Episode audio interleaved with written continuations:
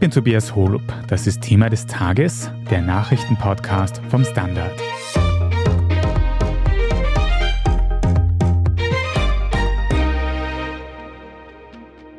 Silvio Berlusconi ist tot. Er hat Italien in den letzten Jahrzehnten geprägt wie kein zweiter. Neben rechter und populistischer Politik ist er dabei aber vor allem mit unzähligen Skandalen aufgefallen. Stichwort Bunga Bunga. Wir sprechen heute darüber, wie der ehemalige Unternehmer aus Mailand weltberühmt wurde.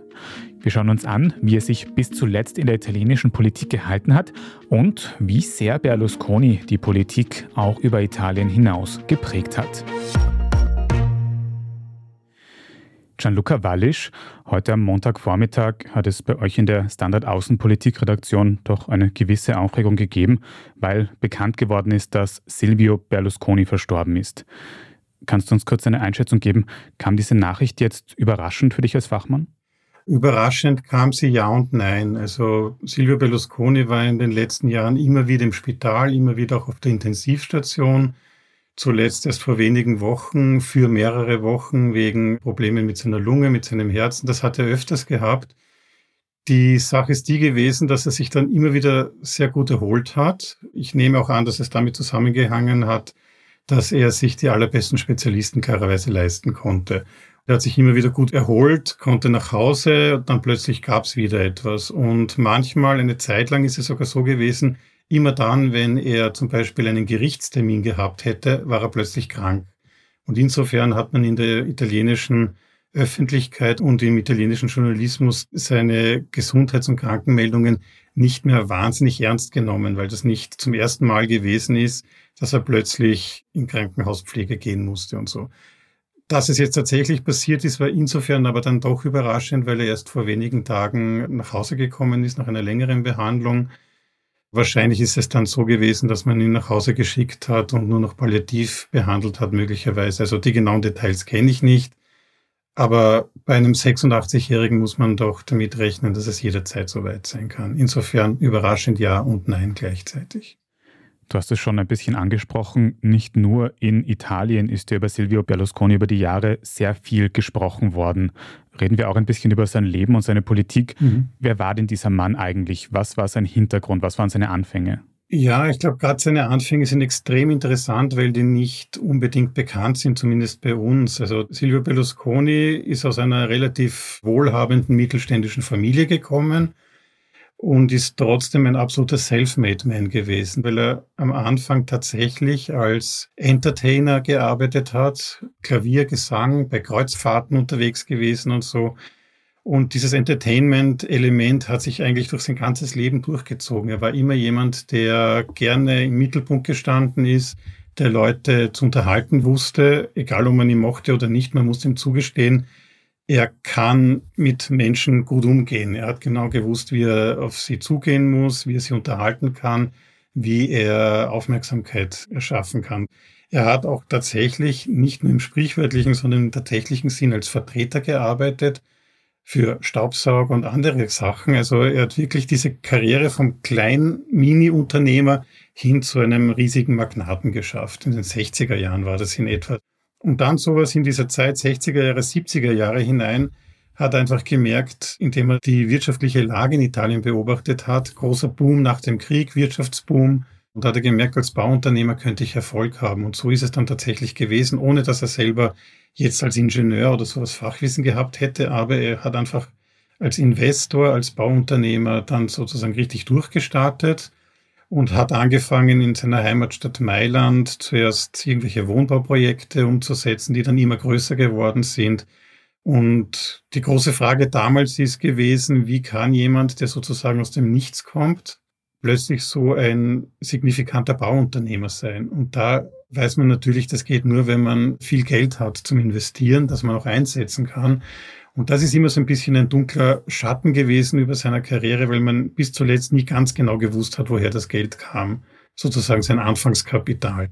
Landläufige Meinung in Italien, das hat ihm die Mafia vorgestreckt. Mag sein, ist auch gut möglich, weil gerade im Baugewerbe die Mafia in Italien damals ganz besonders und heute immer noch natürlich die Finger im Spiel hat. Er hat es aber immerhin geschafft, mit diesen Projekten wirklich dermaßen viel finanziellen Erfolg zu haben, dass er sich sozusagen mit der Zeit wirklich auch selber finanzieren konnte und er hat sehr früh verstanden, dass man diversifizieren muss, dass man sich nicht nur auf eine Geschichte konzentrieren sollte als Unternehmer, der nach Größe strebt, sondern die Quellen für finanziellen Erfolg breiter streuen muss. Und er ist draufgekommen, das ist die ganz interessante Geschichte, dass die Medien eigentlich ein lohnendes Geschäft sein könnten. Nämlich, wir müssen uns zurückversetzen, Italien der 70er Jahre, da gibt's nur das staatliche Fernsehen beziehungsweise das öffentlich-rechtliche. Und er hat sozusagen am Gesetz vorbei für seine Wohnsiedlungen die Idee gehabt, einen Kabelfernsehsender zu schaffen und hat es einfach gemacht, obwohl die Gesetze das nicht ermöglicht haben. Ja. Jetzt gibt es die große Unterscheidung zwischen einer italienischen und einer deutschen oder sagen wir österreichischen Auffassung von Gesetzen. Bei uns landläufig sagt man, das, was nicht erlaubt ist, ist verboten, macht man nicht. Die italienische Mentalität oder eine Mentalität, die zumindest der Berlusconi offensichtlich immer angehangen ist, das, was nicht explizit verboten ist, kann man machen und das, was verboten ist, das umgeht man irgendwie. Und auf diese Art und Weise hat er eben seinen ersten Fernsehsender gegründet, der dann viel zu seiner Popularität beigetragen hat.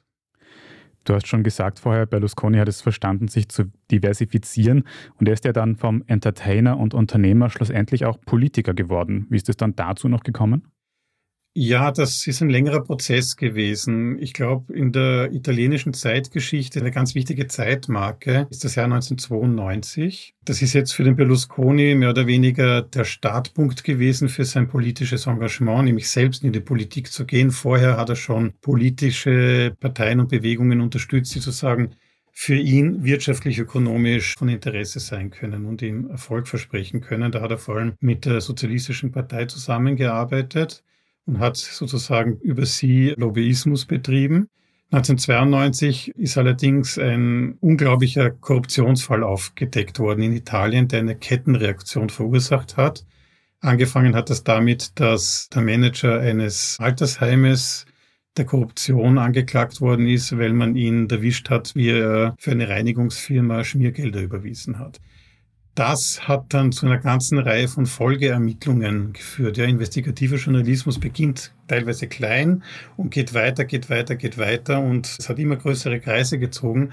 Es gab in diesen Tagen und Wochen und Monaten in Italien nur dieses eine Thema Korruption, Korruption, Korruption. So ähnlich wie bei uns Ibiza-Affäre hat man gemerkt, was alles noch passiert. Und das in einem viel, viel größeren Maßstab ist damals eben im Jahr 92 und folgenden in Italien passiert.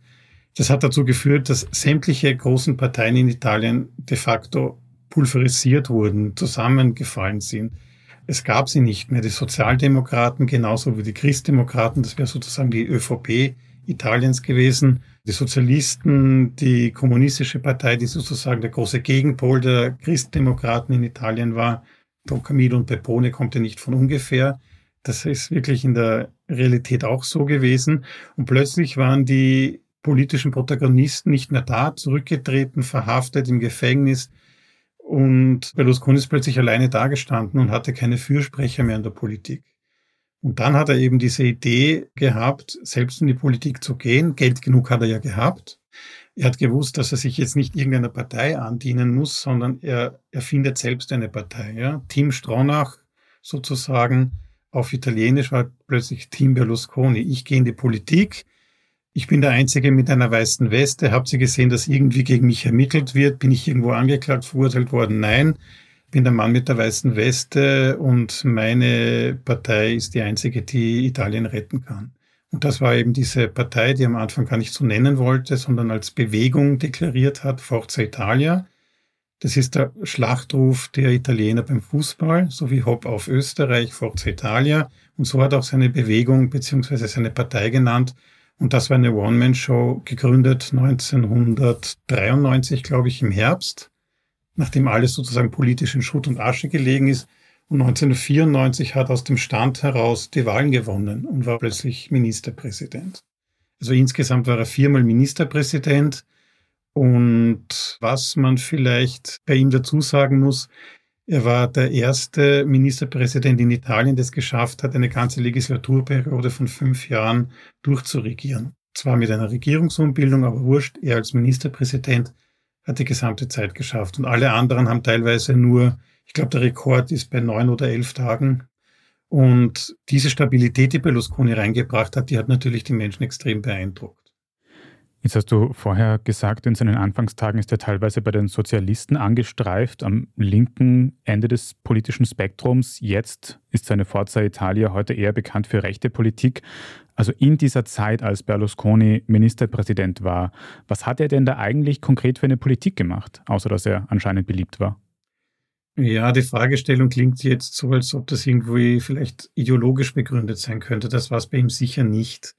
Also die Sozialisten nach der österreichischen Lesart ist es links. Nach der damaligen Lesart in Italien war das eher eine Zentrumspartei oder eine Mitte-Links-Partei. Und die Sozialisten waren eine verhältnismäßig kleine Partei. Und bei denen hat er angedockt, weil er einfach mit den Leuten, die dort maßgeblich Politik gemacht haben, sehr gut gekonnt hat.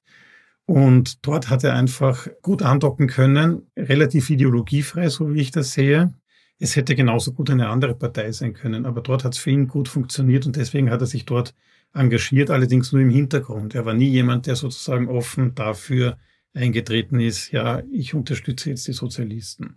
Und dann, als alles zusammengefallen ist und er mit seiner eigenen Partei dahergekommen ist, hat man sehr schnell gemerkt, das ist in Wirklichkeit ein konservativer Typ, ein konservativer Unternehmer mit neoliberalen Zügen, wie es halt damals das wirtschaftspolitische Credo gewesen ist.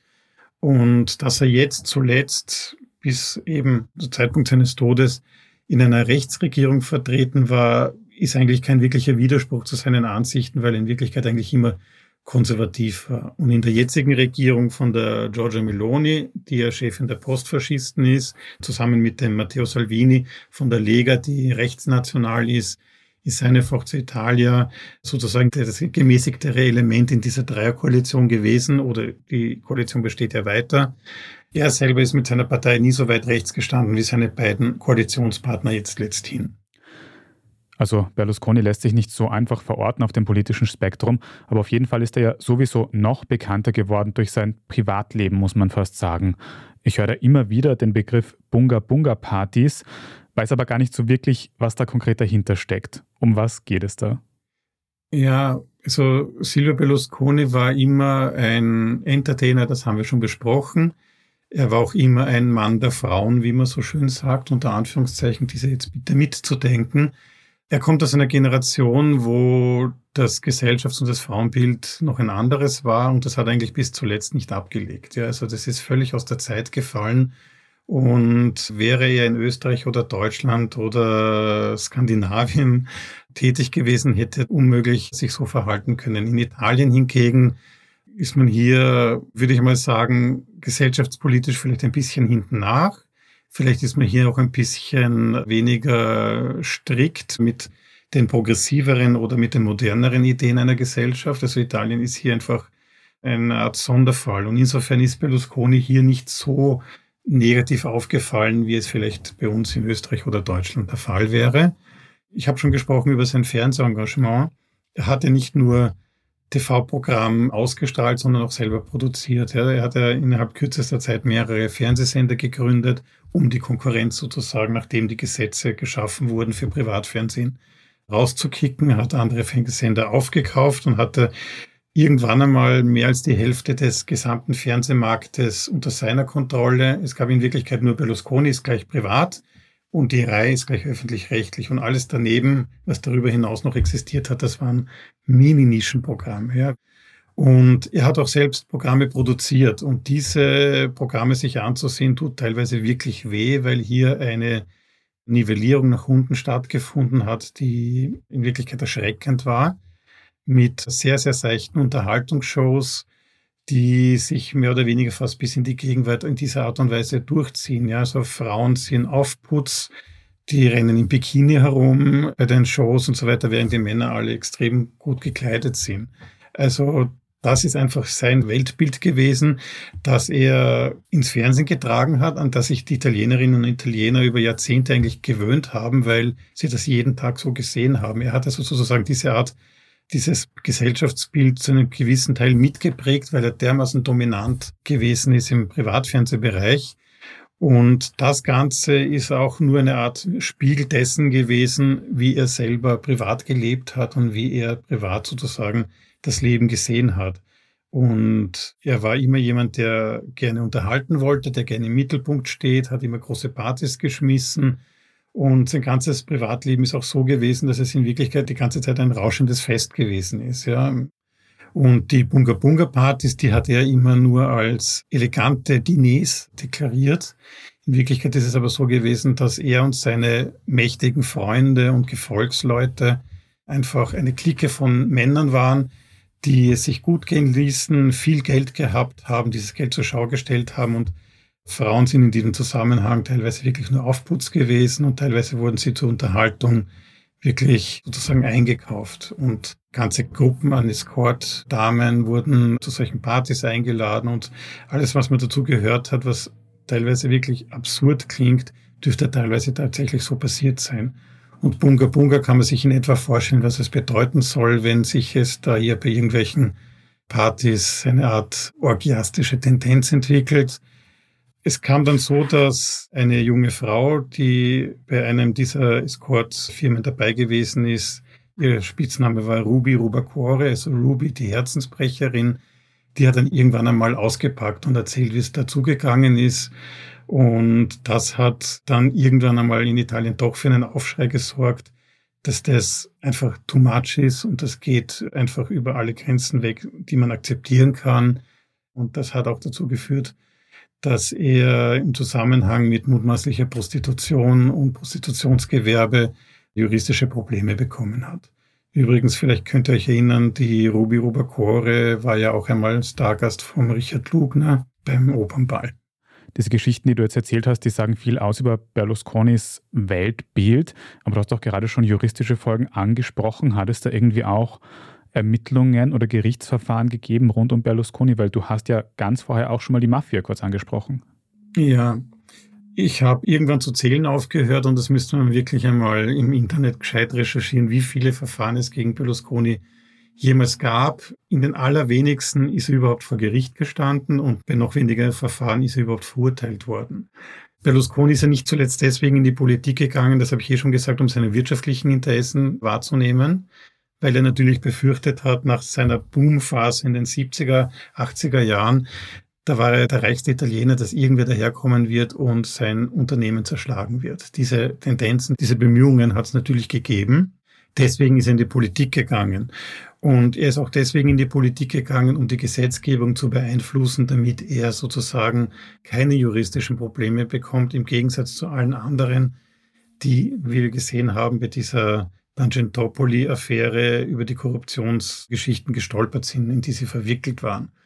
Natürlich hatte Silvio Berlusconi keine weiße Weste. Er hat einfach nur dafür gesorgt, in eine politische Situation zu kommen, wo er Einfluss nehmen kann auf die Gesetze, die ihn unter Anführungszeichen verfolgen könnten. Und tatsächlich ist es so gewesen, dass er in etlichen Verfahren angeklagt worden ist, dass es etliche Verfahren gegeben hat, wo er in erster Instanz auch schuldig gesprochen wurde. Dann ging er Berufung oder Rekurs. Und das Ganze ist, weil die italienische Justiz extrem langsam ist, weil Verfahren teilweise jahrzehntelang laufen, Klammer zu. Wegen dieser Konstruktion der italienischen Justiz, wenn du mal in Berufung bist, kann das sehr, sehr lang dauern. Und dann ist es so gewesen, dass es wie aus Zauberhand plötzlich ein Gesetz gegeben hat, das gewisse Verjährungsfristen reglementiert. Und plötzlich konnte Berlusconi nicht mehr verurteilt werden, obwohl jeder ganz genau gewusst hat, der Mann ist schuldig und wie. Also solche Sachen sind viele passiert und ich würde mal sagen, es sind Dutzende Verfahren gewesen, in die er involviert gewesen ist, wirklich Dutzende. Die meisten haben mit Korruption zu tun, also Überweisung von Schwarzgeldern, Deals mit anderen Firmen. Überall dort ist die Mafia in dem kleineren oder im größeren Stil natürlich mit dabei gewesen. Dort, wo sie ihn dann einmal hops genommen haben, das war tatsächlich Steuerhinterziehung, so wie bei El Capone so wie man vielleicht irgendwann einmal Donald Trump rankriegen wird, follow the money. Das ist ein juristisches Rechercheprinzip. Wenn man Leute anders nicht kriegt, dann muss man mal schauen, wie ist ihr Finanzverhalten, ihre Finanzgebarung. Und auf diese Art und Weise hat man dann Berlusconi verurteilt. Dann hat er auch eine Zeit lang Ämterverbot bekommen. Er war ja damals dann nicht mehr Ministerpräsident, sondern unter Anführungszeichen nur Senator, musste dieses Amt dann ruhen lassen. Nachdem das vorbei war, hat er sein Amt dann wieder bekommen und war dann wieder aktiv in der Politik. Das war jetzt in den letzten Jahren erst einmal. Du sagst es schon, trotz Gerichtsverfahren und Bunga-Bunga-Affären war Berlusconi ja wirklich bis zuletzt politisch aktiv. Und wie er das geschafft hat, schauen wir uns gleich noch genauer an und machen vorher eine kurze Pause. Wir sind gleich wieder da.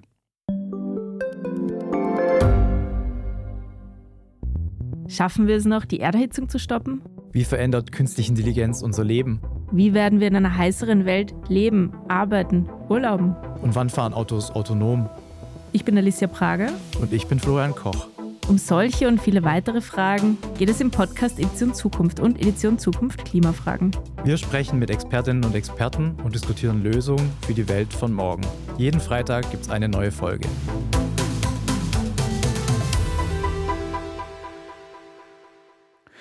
Gianluca, du hast es gerade schon gesagt, trotz ganz vieler Skandale und Affären war Berlusconi bis zuletzt aktiv in der Politik.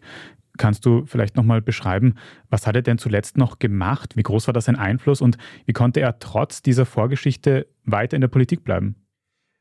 Ja, er hat weitergemacht, weil er einerseits nicht anders konnte. Ich glaube, er hat das wirklich gebraucht und weil er natürlich nach wie vor gewusst hat, dass sein Imperium, das mittlerweile schon längst seine Kinder leiten, dass auch dieses irgendwie schützen muss. Weil seine große Angst ist immer die gewesen, und das ist sozusagen seine Art Warnruf gewesen über Jahrzehnte, wenn wir nicht an der Macht sind, dann kommen die Linken, dann kommen die Kommunisten unter einem anderen Deckmäntelchen und die verstaatlichen alles, nehmen uns alles weg. Das ist bis zuletzt sozusagen sein Mantra gewesen. Sein politischer Erfolg hat allerdings abgenommen. Ich habe ja schon gesagt, viermal war er Ministerpräsident und zuletzt ist er eine Zeit lang in der Versenkung verschwunden gewesen, weil er auch verurteilt war, Ämterverbot gehabt hat. Er ist aber trotzdem wieder zurückgekommen und jetzt ist er mehr oder weniger als Kleinpartei, sowas in der Größenordnung von 8, 9, 10 Prozent, so in etwa, bei den Wahlen immer wieder aufgetreten. Und Giorgia Meloni hat nach den vergangenen Wahlen im September 2022 Koalitionspartner gebraucht. Sie hatte nicht genug, um allein an der Macht zu sein und hat eben den Matteo Salvini von der Lega und den Silvio Berlusconi von der Forza Italia mit ins Boot geholt. Sie hat allerdings schon vorab gewusst, dass sie eine Allianz brauchen wird, weil das italienische Wahlgesetz einen Bonus für den Wahlsieger vorsieht. Und deswegen hat sie schon vor der Wahl einen Deal geschlossen mit den beiden und sie sind als Allianz ins Rennen gegangen. Die Sozialdemokraten, Partito Democratico heißt er in Italien, haben sich nicht auf eine Koalition eingelassen vor der Wahl. Die wollten das allenfalls erst nachher machen und das war der große Fehler, den sie gemacht haben, weil sie dann sozusagen alleine nicht es schaffen konnten, Nummer eins zu sein. Hätten sie eine Allianz gebildet, wäre das Ganze vielleicht anders gekommen. Tatsächlich ist, dass der Silvio Berlusconi ein Juniorpartner von der Giorgia Meloni ist. Das war die einzige Art und Weise, wie er überhaupt noch relevant sein konnte und Einfluss haben konnte, zumindest mitgestaltend sein konnte. Das große Problem bei dieser Koalitionsregierung von der Giorgia Meloni ist allerdings, dass sowohl der Matteo Salvini als auch der Silvio Berlusconi unglaubliche Alpha-Tiere sind oder Berlusconi waren. Das bedeutet, Giorgia Meloni hatte große Probleme, diese Koalition zusammenzuhalten. Sie hat sich wirklich nur durchsetzen können, indem sie gesagt hat, ich bin dreimal so stark wie ihr zwei, also macht sie das, was ich sage. Das war das Einzige. Intern gab es immer wieder Reibereien, immer wieder Probleme, weil beide, der Salvini und der Berlusconi gleichermaßen sehr machistisch, sehr alpha-männlich unterwegs gewesen sind und hier intern für Unruhe gesorgt haben. Aber zurückkommend auf die eigentliche Frage, welchen Einfluss hat er noch gehabt? Insofern einen Einfluss, als er gewisse Sachen mitgestalten konnte, weil die Giorgia Meloni in gewissen Sachen nicht anders konnte, weil sie ihn einfach gebraucht hat. Ja. Aber nur bis zu einem gewissen Ausmaß. Er hat dann schon langsam gewusst, seine Höhezeit, seine Blütezeit ist vorbei. Das waren die 90er Jahre, das war bis hinein in die Anfang der Zehnerjahre immer wieder. Aber jetzt muss er froh sein, dass er überhaupt noch irgendwo mitmachen kann und irgendwo noch ein bisschen Erfolg haben kann.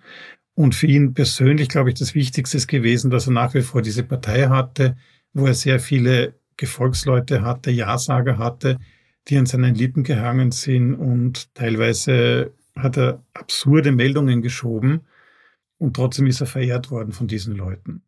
Du sagst es schon ein bisschen, im italienischen Parteiensystem, vor allem natürlich innerhalb seiner Partei, hat er immer irgendwie seinen Weg gefunden bis zuletzt. Aber wie beliebt war er denn eigentlich bei der italienischen Bevölkerung? Weil ein Teil der Bevölkerung hat ihn ja weiterhin gewählt, anscheinend trotz all dieser Skandale. Warum war das so? Ja, er ist jemand gewesen, der die Leute sehr gut im Griff hatte oder ansprechen konnte. Ich sage jetzt nicht manipulieren, weil ich sehe nicht so wie andere Menschen als einen großen Manipulator. Natürlich manipulierte er auch die Menschen, aber er hat es einfach so geschafft, indem er offen zu seinen Fehlern gestanden ist. Ja, ja, ich bin halt ein Mann. Ja, das ist heutzutage natürlich keine Ausrede mehr für so ein Verhalten. Aber für viele Jahre hat das in Italien trotzdem funktioniert. Er hat den Menschen klargemacht, ich bin eigentlich eh so wie ihr, ja. Und Korruption ist in Italien Tagesgeschäft allgemein. Wer hat noch nie irgendwas schwarz gemacht, ja? Im Baugewerbe, bei irgendeiner Firma, im Restaurant, solche Sachen. Also er hat genau gewusst, wie er die Menschen ansprechen kann, bis hin zu den kleinen Unternehmern.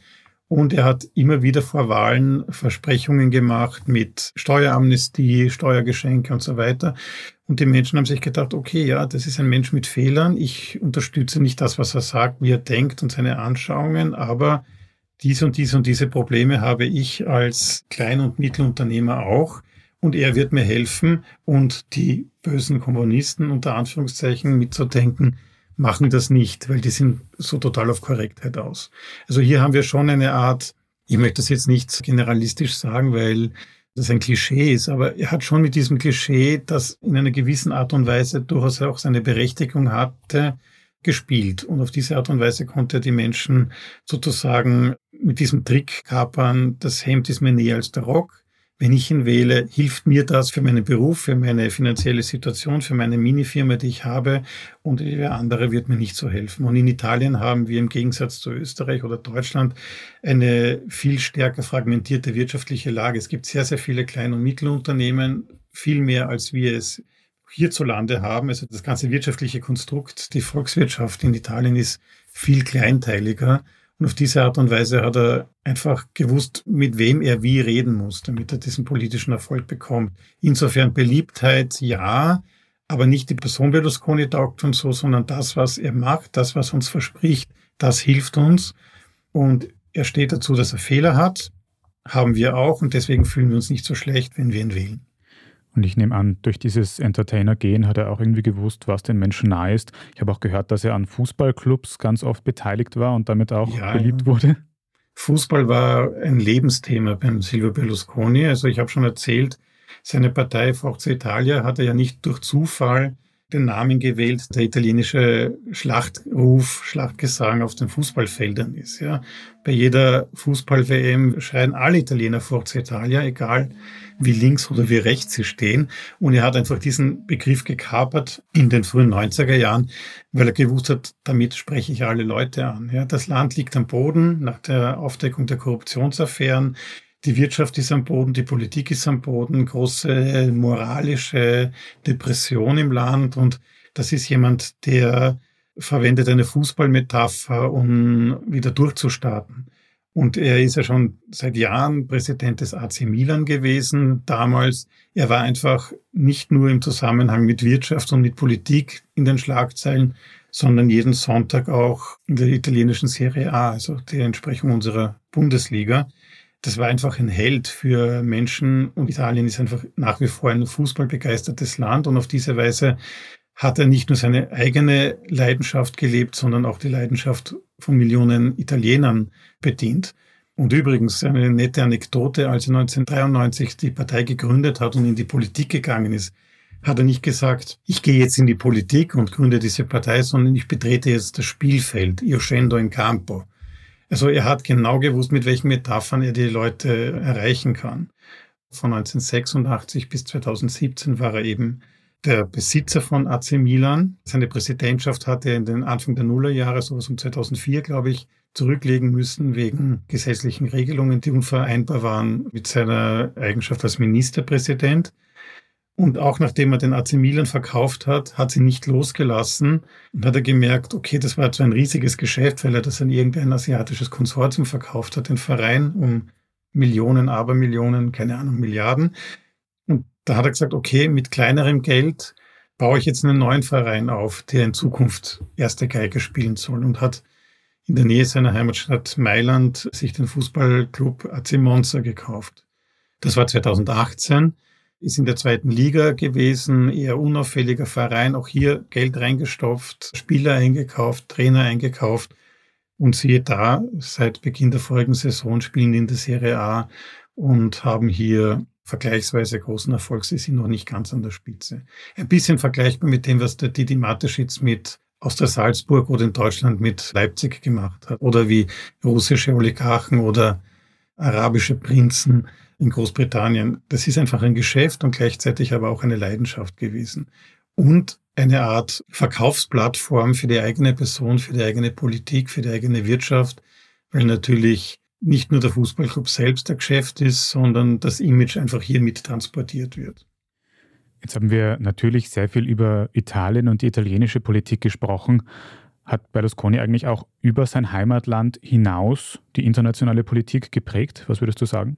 Mit Sicherheit ja. Allerdings bin ich hier sehr ambivalent oder sagen wir so zumindest vielschichtig. Während er Ministerpräsident war, war er sicherlich mehr verhasst als in der Zeit, nachdem er es nicht mehr war. Dann hat man irgendwann einmal diese Kanten und Spitzen vielleicht nicht mehr so stark wahrgenommen. Und man hat ihn dann eher vielleicht nicht verklärt, aber ein bisschen mit eher ein bisschen zurückgelehnt betrachtet und nicht mehr so ernst genommen. Aber er ist schon jemand gewesen, der Italien durchaus repräsentiert hat, nicht immer zum Besten. Wirtschaftspolitisch hat er doch einiges geschafft, auch das nicht immer zum Besten.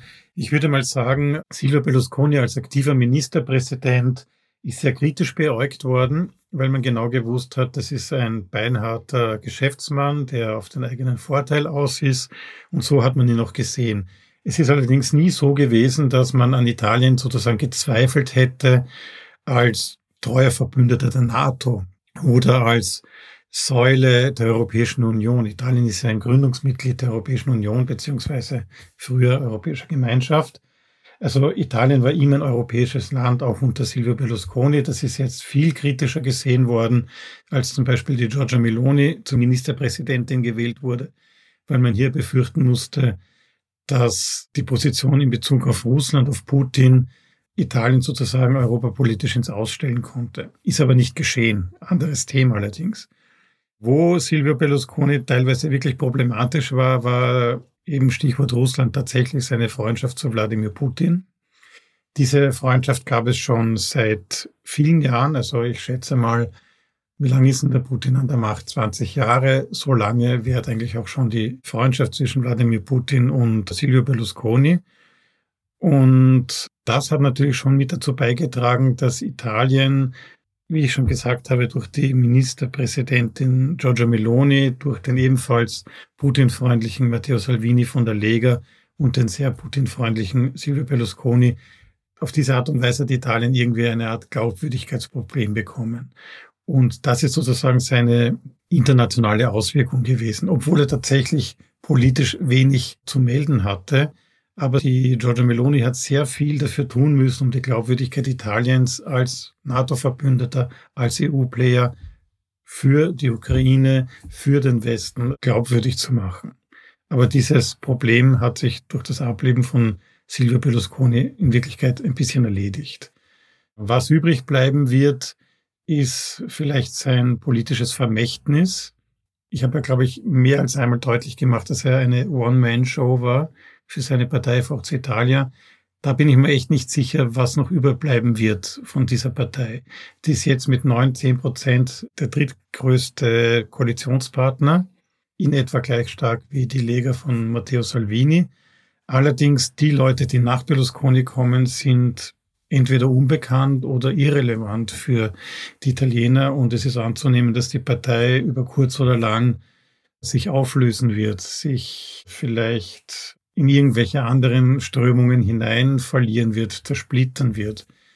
Man kann das vielleicht ein bisschen so betrachten wie dieses Team Stronach, das es in Österreich eine Zeit lang gegeben hat. Ohne Stronach ist das Team Stronach nichts mehr wert gewesen. Oder Team Strache. Ohne Strache, abgesehen davon, dass der keinen Erfolg hatte, ist auch die ganze Bewegung weg. Und so ähnlich könnte ich mir vorstellen, wird es mit der Forza Italia dann auch sein. Also um die Partei von Berlusconi könnte es still werden, aber du hast gerade schon diesen Begriff gesagt, Berlusconis politisches Vermächtnis. Was ist denn sein politisches Vermächtnis? Was wird von ihm bleiben in der Politik Italiens, auch nach seinem Tod jetzt? Also bleiben wird vor ihm vor allem, glaube ich, die Erinnerung an ihn. Also das ist ihm sicher. Er hat Italien eine Zeit lang wirtschaftspolitisch relativ erfolgreich geführt. Das war vor allem in seinen ersten ein, zwei Regierungen, kann man durchaus anerkennen. Allerdings muss man ihn immer sehr kritisch betrachten, weil das meiste doch interessensgesteuert gewesen ist. Wie ich schon gesagt habe, er war nie ein Ideologe. Seine Ideologie ist höchstens gewesen diejenige des persönlichen wirtschaftlichen Erfolges. Also es gibt nicht wirklich ein politisches Vermächtnis in der Hinsicht, dass man sagen könnte, es gibt eine Strömung, für die er gestanden hat. Was man sagen muss, er ist jemand gewesen, der es geschafft hat, Wahlen zu gewinnen, der es geschafft hat, sich zu behaupten eine Zeit lang, aber seine Zeit ist einfach vorbei und ich glaube nicht, dass es so etwas wie Berlusconi in absehbarer Zeit überhaupt wiedergeben könnte in Italien. Wahrscheinlich ist das gut so. Und trotzdem hat er ja auch dem aktuellen politischen Establishment zur Macht verholfen, der aktuellen Regierung um Giorgia Meloni. Heute am Montag ist Silvio Berlusconi jetzt im Alter von 86 Jahren verstorben. Danke dir, Gianluca Wallisch, dass du uns da heute auch noch sehr viele Hintergrundinformationen über diesen Menschen geliefert hast. Sehr gerne, habe ich gerne gemacht. Wir machen jetzt dann gleich noch weiter mit unserer Meldungsübersicht und sprechen über den erwarteten Insolvenzantrag von Kika Leiner und über eine politische Kontroverse um eine Seekuh. Wenn Ihnen diese Folge von Thema des Tages bis hierhin aber schon gefallen hat, dann abonnieren Sie uns am besten gleich auf Ihrer liebsten Podcast-Plattform, dann verpassen Sie auch keine weitere mehr. Über nette Kommentare oder gute Bewertungen freuen wir uns auch sehr, also vielen Dank dafür. Wir sind gleich wieder da.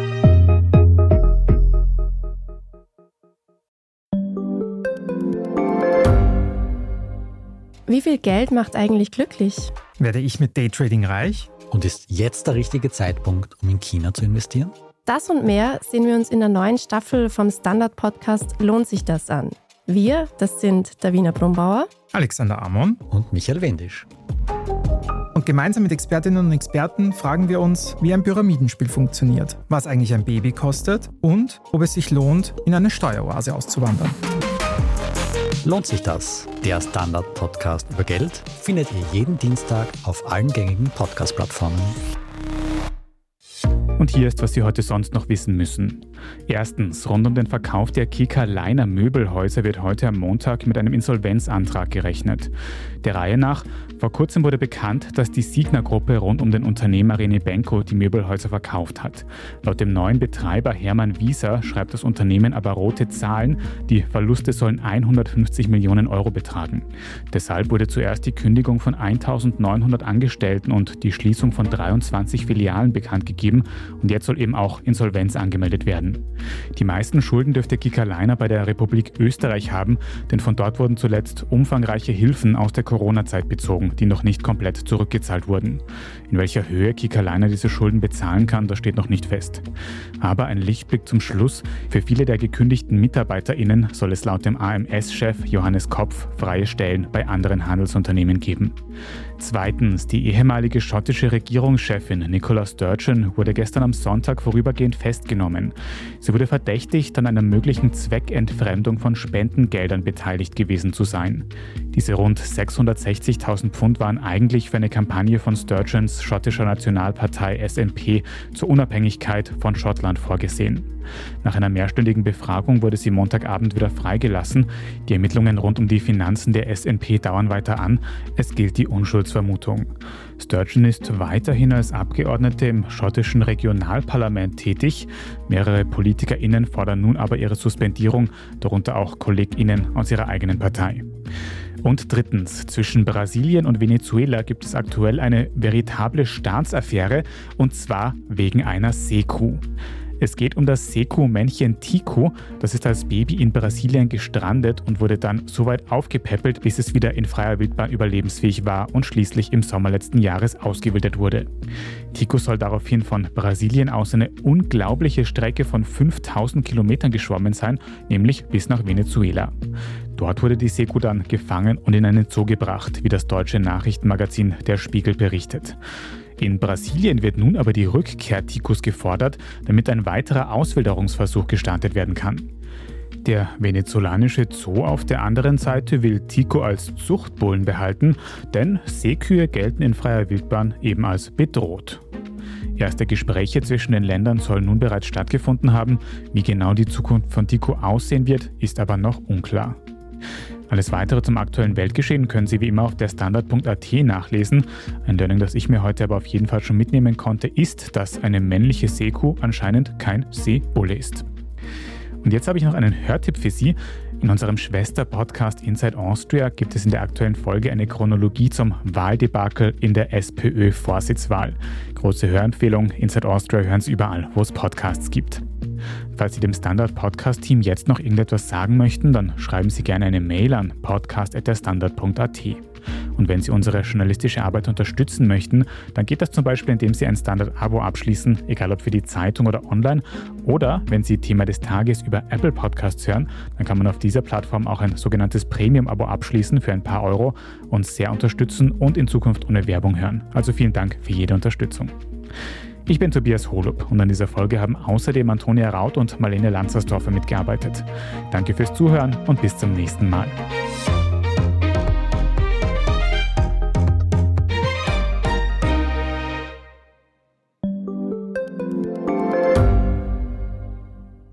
Gibt es außerirdisches Leben? Haben Tiere ein Bewusstsein? Können wir durch die Zeit reisen? Es gibt so viele große Fragen, die uns Menschen seit Jahrtausenden beschäftigen. Aber erst jetzt kann die Wissenschaft Antworten darauf liefern. Oder neue Rätsel entdecken. Ich bin Tanja Traxler. Und ich bin David Rennert. Im Standard-Podcast Rätsel der Wissenschaft gehen wir großen Fragen der Menschheit auf die Spur. Wir fragen Wissenschaftlerinnen, was in schwarzen Löchern passiert wo die Aliens bleiben und die Fusionskraftwerke und wo die Mathematik an ihre Grenzen stößt. Rätsel der Wissenschaft, jeden Mittwoch eine neue Folge. Überall, wo es Podcasts gibt.